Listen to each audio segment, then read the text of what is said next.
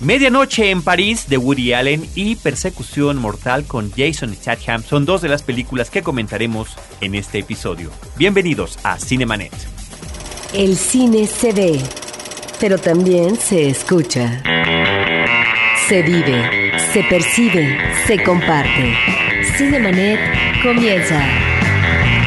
Carlos del Río y Roberto Ortiz en cabina. www.frecuenciacero.com.mx es nuestro portal principal. Este es el espacio dedicado al mundo cinematográfico desde hace más de 450 episodios y casi 6 años. Yo soy Carlos del Río, los saludo, les agradezco que estén con nosotros y saludo a Roberto Ortiz. Carlos, pues vamos a hablar de la última película de Woody Allen que ha generado una serie de aplausos, no solamente por parte del público, fue muy bien recibida en el Festival de Cannes, sino también por parte de la crítica, que me parece que algunos han exagerado la nota. La película de Woody Allen, Medianoche en París, fíjate que es una película que se ha convertido por una parte en la cinta de Woody Allen que más ha recaudado en taquilla. Eso es un dato muy interesante. Las películas de Woody Allen no son particularmente blockbusters ni nada por el estilo, pero también efectivamente es la cinta que inauguró el eh, Festival de Cannes, la última edición. Y eso es interesante porque eh, Woody Allen es muy bien recibido en eh, Francia y ahora con una película que pues es un homenaje estupendo visualmente y temáticamente a la ciudad de las luces, pues bueno, resultó tuvo un gratísimo recibimiento y además también en su exhibición comercial en Francia muy muy buena recepción. Es una cinta que nos ubica en el presente donde un guionista hollywoodense que está vacacionando con su prometida, ya están ellos a punto de casarse, están visitando París, bueno, pues resulta que él en las noches viaja por la ciudad y le suceden cosas verdaderamente fantásticas. Sí, ahí está esta idea que es muy sugerente por parte de Woody Allen, como a su personaje masculino principal que está viviendo en el presente, él comienza a caminar en las noches por las calles de París porque además él está embebido, él está con una atención muy fuerte sobre este París del pasado. Es más, él quisiera vivir ya casado con su pareja amorosa en París y no en Malibú como le propone ella. De tal forma que él caminando un día en la noche y ante las campanadas de la medianoche, pasa en una de estas callejuelas típicas de París un carro de marca Peugeot de los años 20, se sube, lo llevan a una fiesta y resulta que en esa fiesta están conviviendo estos personajes del pasado de aquella vida artística, intelectual, literaria que se vivía en esos años en el París. Y entonces es un personaje que llega a descubrir en el transcurso de estas noches en que después de la campanada de la medianoche se sube al auto, él logra conocer a personas como Luis Buñuel, cineasta en ciernes, Salvador Dalí, a Pablo Picasso, a Scott Fitzgerald, a Ernest Hemingway, a Gertrude Stein. Esas personalidades y más logra conocerlos y eso es lo que le da a la película pues un interés eh, inmediato para el espectador. Es una película, Roberto, que explota uno de los elementos que, o, dos elementos que Woody Allen ha manejado de manera constante en su película. Digo, él es conocido por su tratamiento como cineasta de autor de ciertos temas como el amor, la relación de pareja, la muerte y exploraciones psicológicas y filosóficas y sociológicas de sus personajes, ¿no? Pero como ingrediente que ha tenido de manera alterna a lo largo de su obra cinematográfica. Como director estamos hablando de eh, unas 40 películas. Está el asunto de la nostalgia. La nostalgia por los tiempos ya pasados o la nostalgia inclusive como es en el caso de esta película de tiempos que uno no vivió pero que a través de las referencias históricas, a través de las referencias artísticas, literarias, escultóricas, pictóricas, uno tiene de cierta época. Él está enamorado de la ciudad, su personaje principal, que es interpretado por Owen Wilson, está enamorado de París, tiene esta idea de tratar de algún día de vivir en esa ciudad, no sabe por qué desde la primera vez que fue no se quedó allí, de tanto que le gustó, pero en su mente está esta idea de que el periodo ideal para haber vivido en París es en los 20, justamente en este periodo de ebullición artística donde todos estos personajes y más como Cole Porter y, otros que, que, no mencionaste, Jean Cocteau, están viviendo y conviviendo. Entonces es el elemento que yo menciono, nostalgia. El otro elemento es el fantástico, que es la forma que además ni siquiera es explicada, ni siquiera necesita explicación ni nada, simplemente se sube un coche de época y después de la medianoche llega a este otro tiempo. Es el elemento fantástico en el que en esta película se hace el viaje en el tiempo o en el que otras películas como La Rosa Púrpura del Cairo significa que un personaje de la pantalla, un personaje, no un actor, un personaje de la pantalla se salga de la película o muchas otras cosas que han sucedido en sus cintas, como ver la historia desde, desde, un personaje que esté muerto, por ejemplo, ¿no? Sí, fíjate qué bien que mencionas la película de La Rosa Púrpura del Cairo, porque estamos ante situaciones ah, similares, aunque tienen sus diferencias. En el caso del personaje principal de Medianoche en París, hay esta idea de escapar del presente. El presente finalmente puede convertirse en la tribalidad, en una realidad vulgar que finalmente eh, no es ah, del todo acariciable y sí despreciable. Entonces ahí está ese planteamiento central por parte de Woody Allen de que el mundo real finalmente no es el mundo de la autosuficiencia, sino que es el mundo que uno puede descartar para a través de la fantasía. La pregunta es, ¿también a través de la alienación? ¿Eso es una alienación? Bueno, pues es una alienación, si finalmente se entiende así, eh, como una alienación liberadora. Y eso es eh, lo, lo interesante de la película porque el personaje finalmente está tratando de reivindicarse a través de una experiencia que sería imposible en términos de la lógica, pero que finalmente es esta mirada hacia cómo asirse del mundo que es a partir del pasado. Y en el caso del personaje femenino principal de la Rosa Púrpura del Cairo, también a partir de ver una y otra vez la misma película, esta espectadora eh, solitaria que se refugia en el cine, ahí hay otra realidad, que también invoca la fantasía a partir de que un personaje de la película sale de la pantalla, pero esta fantasía se contrasta y hay una necesidad urgente y logra finalmente este personaje femenino interpretado por Mia Farrow de que surja este momento mágico porque su vida personal, su vida cotidiana, su vida amorosa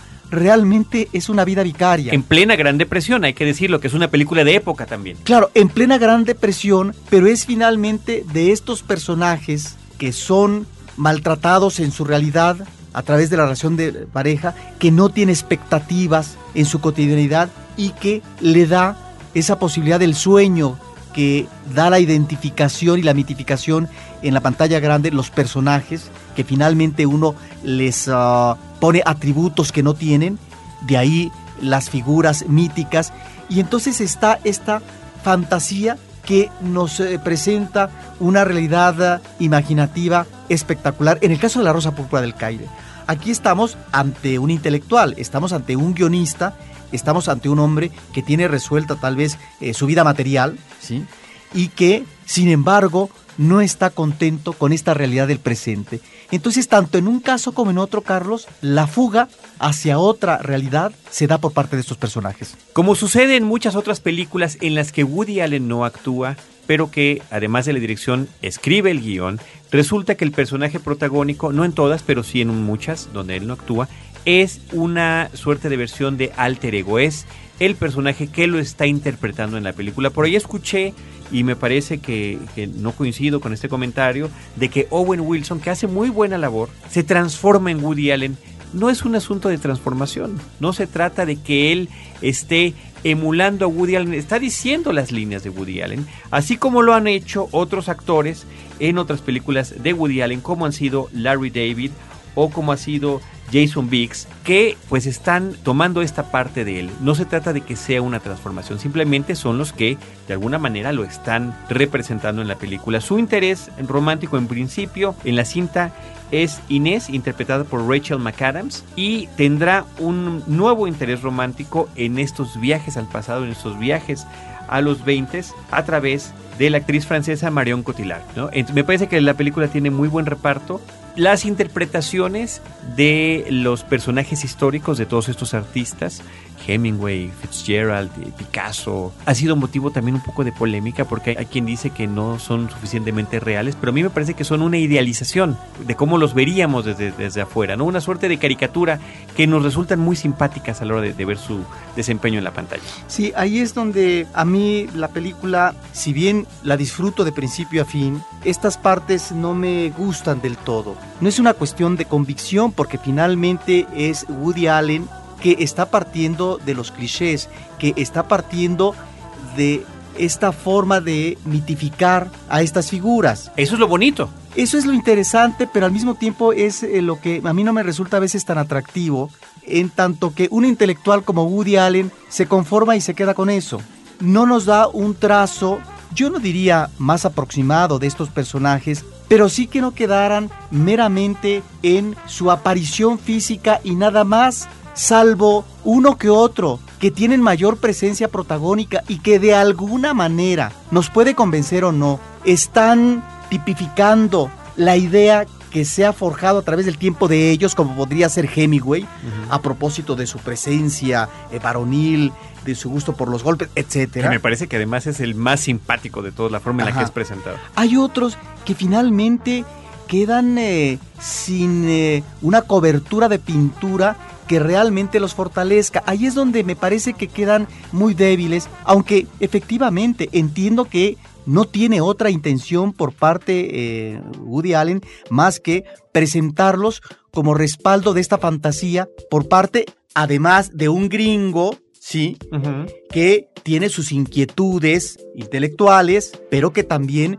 tiene una forma de mirar. De ahí que sus fantasías sean eso. De ahí también que lo interesante como escritor que se está iniciando y que quiere tal vez dejar lo que es el mundo del guion propio de la película comercial hollywoodense para introducirse en lo que es la escritura propia y seria de la literatura. Una novela. Es que tiene a través de la novela, claro que está escribiendo, eh, eh, tiene esta posibilidad en su fantasía de encontrarse con estos personajes. Eso es algo que a mí no es que me desagrade, pero me parece que disminuye a los personajes. Ahora bien, hay otra idea que me parece extraordinaria de Woody Allen, que es dentro de esa fantasía del personaje, dentro de ese sumergirse en otra realidad que es el pasado, en ese pasado donde convive con estos personajes y uno de ellos, el femenino, que ha sido amante de Pablo Picasso y se va a ir de viaje al África con Ernest Hemingway, resulta que este personaje también no está contenta con su realidad en el presente de los años 20 y quisiera vivir la Belle Époque. Pero también se da esa posibilidad por parte de este personaje femenino de introducirse en ese mundo del pasado donde podrá encontrarse y saludar a un Toulouse-Lautrec, a un Gauguin, que también pareciera que son personajes de pacotilla. Es que Roberto, esa parte que tú ves como una debilidad, yo la veo como una de las, eh, si no fortalezas de los elementos que componen la película. Están manejados de esa manera. O sea, no es un estudio sobre esos personajes históricos, sino simplemente es esa presencia idealizada de cada uno de ellos, diría yo inclusive caricaturesca. Y la película se enfoca más en los personajes literarios porque justamente el, el protagónico pretende incursionar en la novela. Pero por ahí está también la presencia de un cineasta español muy famoso. Yo quisiera dejarlo como una sorpresa, si es que no lo has mencionado, para los cinéfilos que van a ver la película y de un intercambio de líneas que tiene con el personaje de Owen Wilson, que me parece que es de las partes más deliciosas y un guiño a los cinéfilos eh, de corazón. Sí, ya lo dije. Mencioné a Luis Buñuel, pero eh, será muy interesante. Será muy interesante para los espectadores descubrir ese diálogo. Descubrir ese diálogo que me parece que es eh, muy eh, sugerente. Una cuestión nada más que voy a mencionar más, bueno, dos, que el único personaje ficticio dentro de esta galería de personajes que se reconocen como personajes creativos es el personaje de Adriana, ¿sí? el personaje que está interpretado por Marion Cotillard, que está de alguna manera inspirado en eh, lo que podría ser las amantes que tuvo eh, Pablo Picasso. Esa es la inspiración, pero no es que este personaje haya existido propiamente. Y la otra cosa es que, bueno, la película también está plagada de lugares comunes que es el Woody Allen que siempre nos receta lo mismo a propósito de las contrariedades de la relación de pareja amorosa, estos celos obsesivos que finalmente van a fracturar la relación o que a lo mejor eh, uno de los personajes se va a dar cuenta o va a cuestionar si realmente esa es la apuesta amorosa que debe de manejar en su destino o debe de cambiar de ruta. Ese tipo de cuestiones que repite una y otra vez hasta el cansancio Woody Allen, bueno, eh, llega un momento en que finalmente es Woody Allen, logra tratar con esa ligereza, con esa amabilidad, con ese humorismo eh, muy decantado y la película por lo tanto es una película que se digiere bien y que finalmente se disfruta, pero uno tiene que seguir el paso, ese manejo ya rutinario de personajes que parece ser en sus situaciones, parece ser que no nos dicen más. Y ahí es donde yo no sé si estamos a este empecinamiento de una eh, Woody Allen anciano bueno, que no hace más que seguir platicando lo mismo de siempre. Pero así lo ha hecho Roberto y así es como se ha forjado su trayectoria planteando los mismos temas. Yo, yo tampoco lo vería como un problema. Yo lo que quisiera destacar por otra parte en el reparto son la participación de Michael Sheen, que tiene un personaje extraordinario como el pseudo intelectual de la película y eh, de Carla Bruni, que tiene un papel pequeño, la primera dama francesa, en esta cinta de Woody Allen, bueno, que está exaltando la belleza de París como la ha exaltado Woody Allen la de Nueva York, en Manhattan o en las cintas que ha hecho en Londres. Sí, para terminar, Carlos, no, finalmente los temas de Woody Allen son temas recurrentes y finalmente es lo que lo hace un cineasta eh, de autor. Y en eso finalmente uno tiene que estar de acuerdo. Creo, sí, que hay obras mayores, obras maestras de Woody Allen, donde estos temas los ha trabajado con mayor destreza y con mayor profundidad. Y que en muchas películas, en otras películas que conocemos muy menores, me parece que esta es una película menor, eh, el trazo es un trazo no superficial, pero es un trazo que finalmente no tiene eh, la, profundidad, no tiene eh, la envergadura de otros tratamientos que están en sus obras mayores. Sin embargo, repito, es una película que el público deleita y que finalmente ese asomarse al pasado me parece que es parte también de las fantasías que el ser humano tiene, que uno mismo, Carlos, a veces en las pláticas que tiene uno en reuniones o en fiestas, piensa a dónde me hubiera gustado eh, trasladarme o en qué época me hubiera gustado vivir si no es esta propiamente. Y hemos lanzado precisamente nuestras preferencias. Eh, decíamos que la nostalgia es un elemento que ha incluido en muchas de sus películas. Por ejemplo, Annie Hall, que es una de sus películas principales, de estas obras maestras que quedan en como sus películas más importantes. Ahí está ese elemento con estos flashbacks hacia su infancia, hacia su juventud, o en cintas como eh, tal vez menor también, pero interesante, Los Enredos de Harry, donde un escritor altera la realidad y nosotros podemos ver como espectadores quiénes son los personajes de su vida real y cómo los idealiza a través de la obra literaria. ¿no? Por ejemplo, su hermana en la vida real de ese personaje es una mujer poco atractiva, pero cuando la noveliza es interpretada por Demi Moore en la pantalla. ¿no? Entonces es ahí como vamos viendo esa transformación.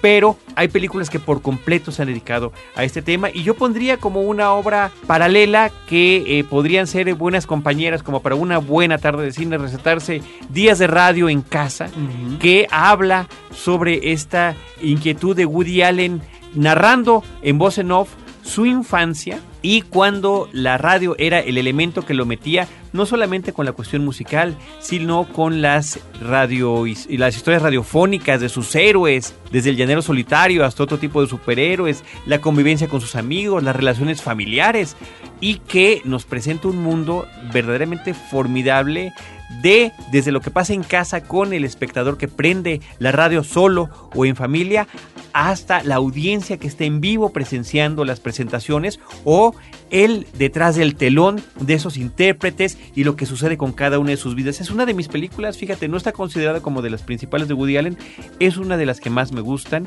y al igual que en Medianoche en París, hacen una apología de lo interesante, romántico o grato que puede disfrutarse una ciudad, en un caso algún, algún eh, suburbio neoyorquino, en días de radio o o en este caso París, bajo la lluvia. Claro, si bien es cierto que Medianoche en París, el inicio es una tarjeta postal, que es la declaración de amor a París y que por eso fue muy bien recibida en Francia.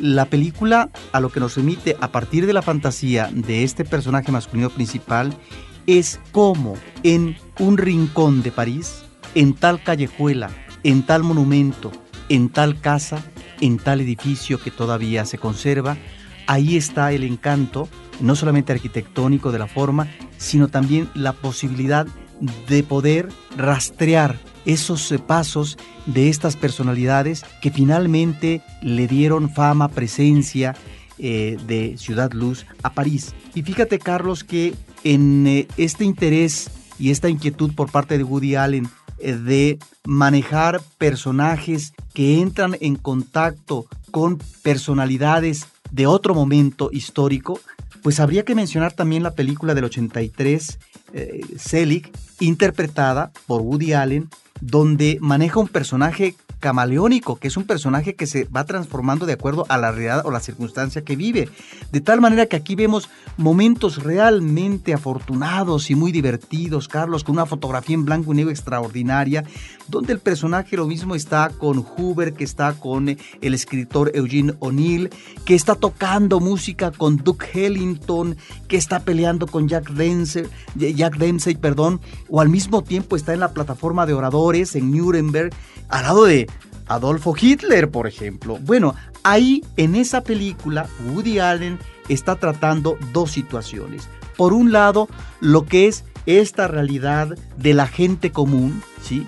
Lo que es el conformismo o lo que es aceptar esa realidad y no trascenderla, o la posibilidad de en un momento de la vida humana eh, encontrar la celebridad en esta reunión o en esta convivencia con estos personajes. En el fondo, lo que en esta película Woody Allen está tratando es la, la autoaceptación que debe tener todo ser humano en su realidad, aunque finalmente en esa realidad uno pueda imaginar, uno pueda fantasear hacia otros mundos, pero la realidad finalmente es la que circunscribe y determina a los personajes. Por eso son películas tan sugerentes y tan ricas y por eso esta última película ha tenido este éxito en taquilla porque tiene idea, una idea muy original. Y también nada más para finalizar, Carlos, esto nos habla de cómo un cineasta a la edad que tiene es un cineasta que me parece que es único en el momento actual de la industria de cine que tiene la libertad para hacer lo que se le venga en gana para no cambiarle un ápice a lo que son las situaciones, a lo que son sus personajes, a lo que es el tratamiento de su historia. Y eso finalmente me parece que es extraordinario porque efectivamente es el autor que es fiel y que finalmente no da concesiones. Y cómo lo agradecemos como espectadores, Roberto, qué bueno que termines con esa nota, la conversación sobre esta película, porque yo le estoy poniendo ya desde ahorita, en agosto, en eh, la lista de mis películas favoritas de este año. Definitivamente pasé un rato extraordinario y a pesar de que tanto el tráiler como charlas como esta, como lo que se puede leer acerca de la película, nos dicen mucho de lo que va a pasar, creo que uno termina sorprendiéndose a la hora de estar frente a la pantalla. Yo pasé un rato estupendo, me quedo muy contento con esta película de Woody Allen y efectivamente, como lo estaba comentando, la dejo entre mis películas favoritas de este año, Medianoche en París, Midnight in Paris, la más reciente película escrita y dirigida por Woody Allen. ¿Sabes cuál nos faltó de referencia de Woody Allen que tiene que ver también con esta cuestión de, de magnificar el recuerdo, Roberto? La película que hace un gran homenaje a Casablanca, que se llama Play It Again Sam y que en México se llama Sueños, de, un, seductor, que es originalmente una obra de teatro que escribe Woody Allen, después se adapta a la versión cinematográfica. Él no la dirige, pero sí eh, la actúa. Me parece que es otra película que se inscribe en este mismo tenor, donde también el elemento fantástico, en este caso, pues imagínate que tu héroe cinematográfico, el héroe cinematográfico, el personaje principal, que es eh, interpretado por Woody Allen, es Humphrey Bogart y Humphrey Bogart se le aparece para darle consejos sobre sus relaciones amorosas, me parece que es estupenda. Y recuerdo también, bueno, que durante mucho tiempo en México, hace muchos, muchos años, Mauricio Herrera era el personaje protagónico y la exhibición, bueno, la exhibición teatral, ¿no? La puesta en escena incluía imágenes proyectadas de la propia Casa Blanca, lo cual era estupendo. Que fue además exitosa esa. Muy exitosa, duraba muchísimo. Yo recuerdo que estaba en el Teatro de los Insurgentes. Muy bien, Roberto. Ya ves cómo se nos va el tiempo hablando de Woody Allen y puede uno seguirse, ya sé que estemos hablando bien o mal de él. Cinemanet está de intermedio. Regresamos en un instante. Ahora, diseñar y hospedar su página web será cosa de niños. En tan solo cinco pasos, hágalo usted mismo sin ser un experto en Internet. Ingrese a suempresa.com y active ahora mismo su plan. Suempresa.com, líder de web hosting en México. Frecuencia Cero más cerca de ti. Síguenos por Twitter a través del usuario arroba frecuencia cero o bien únete a nuestra comunidad e interactúa con nosotros en www.facebook.com diagonal frecuencia cero. Esperamos tus comentarios, sugerencias y opiniones por estos medios. Cinemanet. Vámonos a la otra película que íbamos a comentar. Es una película que se está estrenando en nuestra ciudad. Se llama Persecución Mortal. Blitz es el título original. B-L-I-T-Z, Blitz. Es una película de Elliot Lester y está protagonizada por Jason Statham. Jason Statham que es pues yo creo que el héroe de acción contemporáneo no ha logrado, y esto lo repetiré película tras película, no ha logrado llegar a convertirse en un Sylvester Stallone de aquellas épocas de los 80s o, en un eh, Arnold Schwarzenegger. No lo ha logrado. ¿Por qué? ¿Por qué? Porque a pesar de que una gran producción fílmica en las que participa, él, él es prácticamente descubierto hacia los ojos del cine estadounidense y del espectador mundial a través de las películas de Guy Ritchie, donde tenía personajes muy interesantes, pero que se convierte a través de las cintas del transportador y demás en una figura recurrente del cine de acción, pero no ha tenido Roberto ninguna película que se haya convertido en un clásico o que haya dejado huella en la memoria colectiva de los cinéfilos. Son películas que entretienen, películas con las que se pasa uno, todas, pero bueno, con las que puede pasar uno un rato agradable, pero no ha habido ninguna que destaque en particular.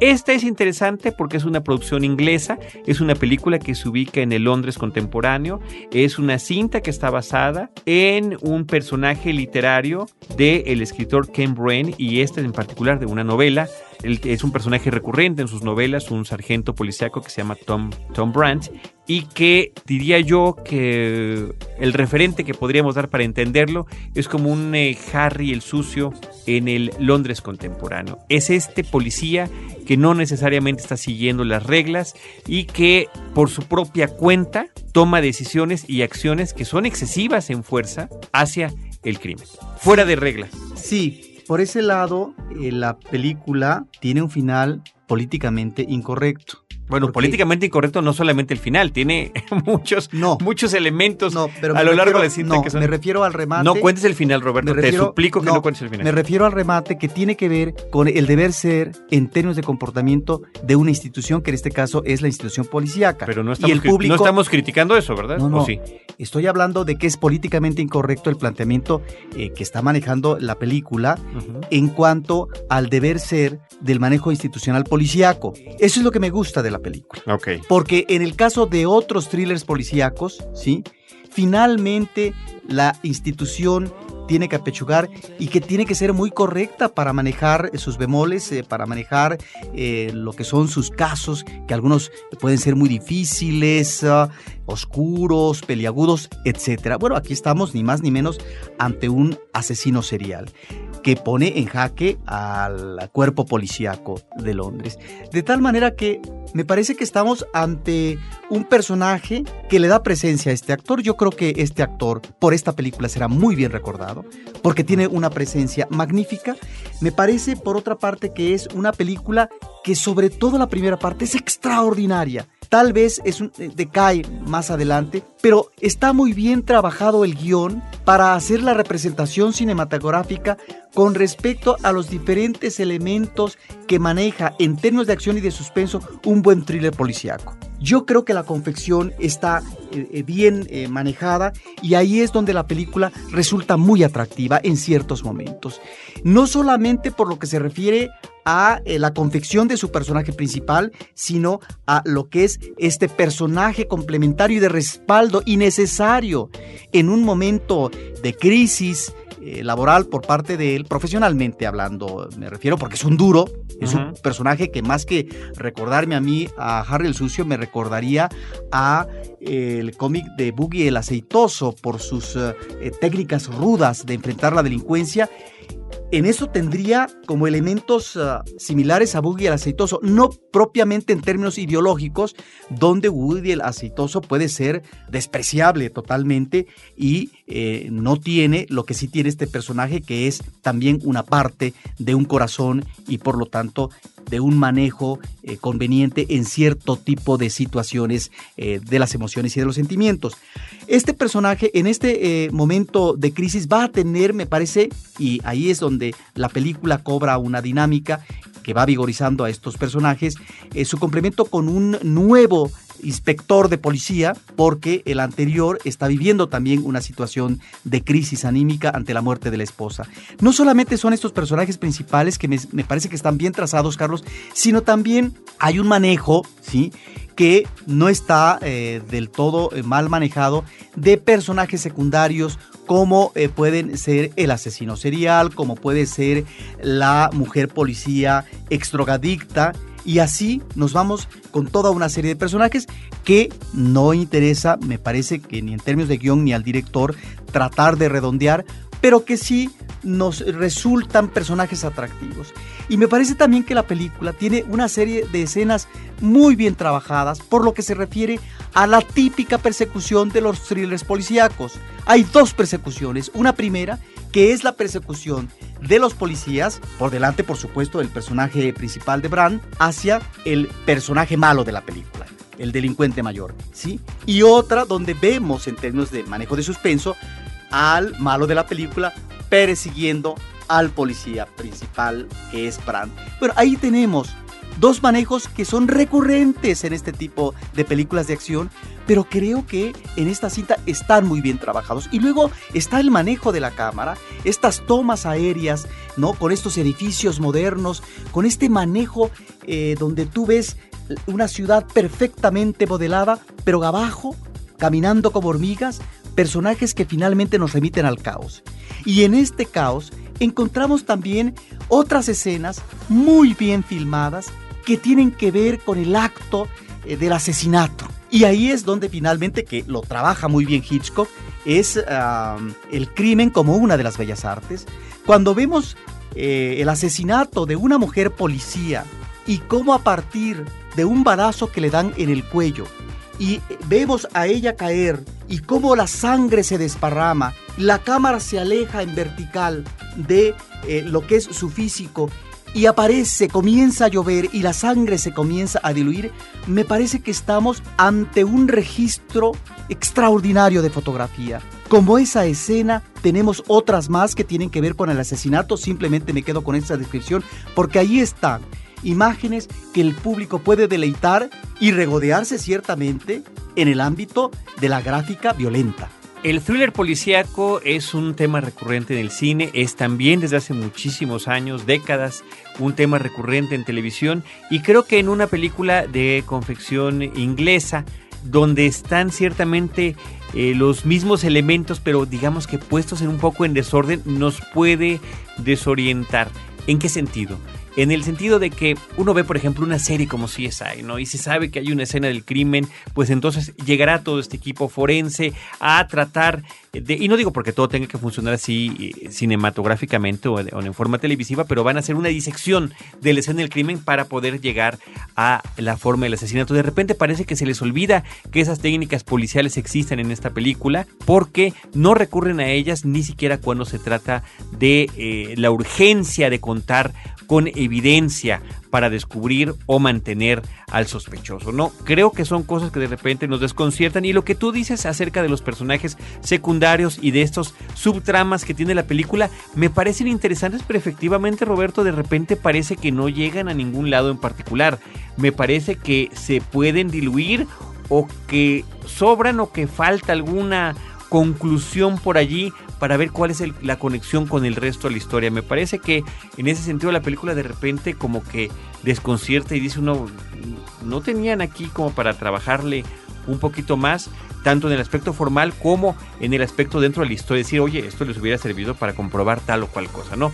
Son dudas que creo que nos quedamos en algunos casos como espectadores. Sin embargo, efectivamente coincido en que la manufactura de la película es estupenda en lo que tiene que ver con la fotografía, con los planos, con la edición, funcionan y funcionan muy bien. Y eh, yo tengo que reiterar definitivamente mi comparación y mi analogía con Harry el Sucio, no nada más por el personaje principal, ahora lo haré también con el asesino serial, porque además es un asesino serial, en este caso de policías, y que empataría yo mucho con el que aparece en la película de Harry el Sucio del 71, ya ven que hay toda una serie de películas de, con este personaje de Harry Callahan, eh, que es interpretado por Andrew Robinson, que era el escorpión, Scorpio, que además estaba basado en un asesino serial que efectivamente estaba el Zodiaco, que después se hizo una película dirigida por David Fincher. De hecho, se hicieron, se han hecho varias versiones. Pero bueno, la más conocida o la más respetada es la de David Fincher. Me parece que la psicología de los personajes criminales es, es bastante similar. Y en lo que tiene que ver con la adaptación de la novela, pues hay una diferencia, digo, si alguien las conoce, habrá una diferencia importante en el final, en el cierre de la película, en la cinta, a cómo es la novela, ¿no? Hay una, ahí se separan eh, completamente de, la idea original. Sí, a mí me parece que es una película que arranca muy bien, es una película de narración robusta, sobre todo en eh, la primera hora, y además es una película que se respalda muy bien eh, por una banda musical extraordinaria que eh, podría resultar no el tipo de banda eh, típica o clásica en este tipo de narraciones policíacas, es cierto. pero que le queda muy bien, me parece, y que al final la película sí no, no aterriza como empieza.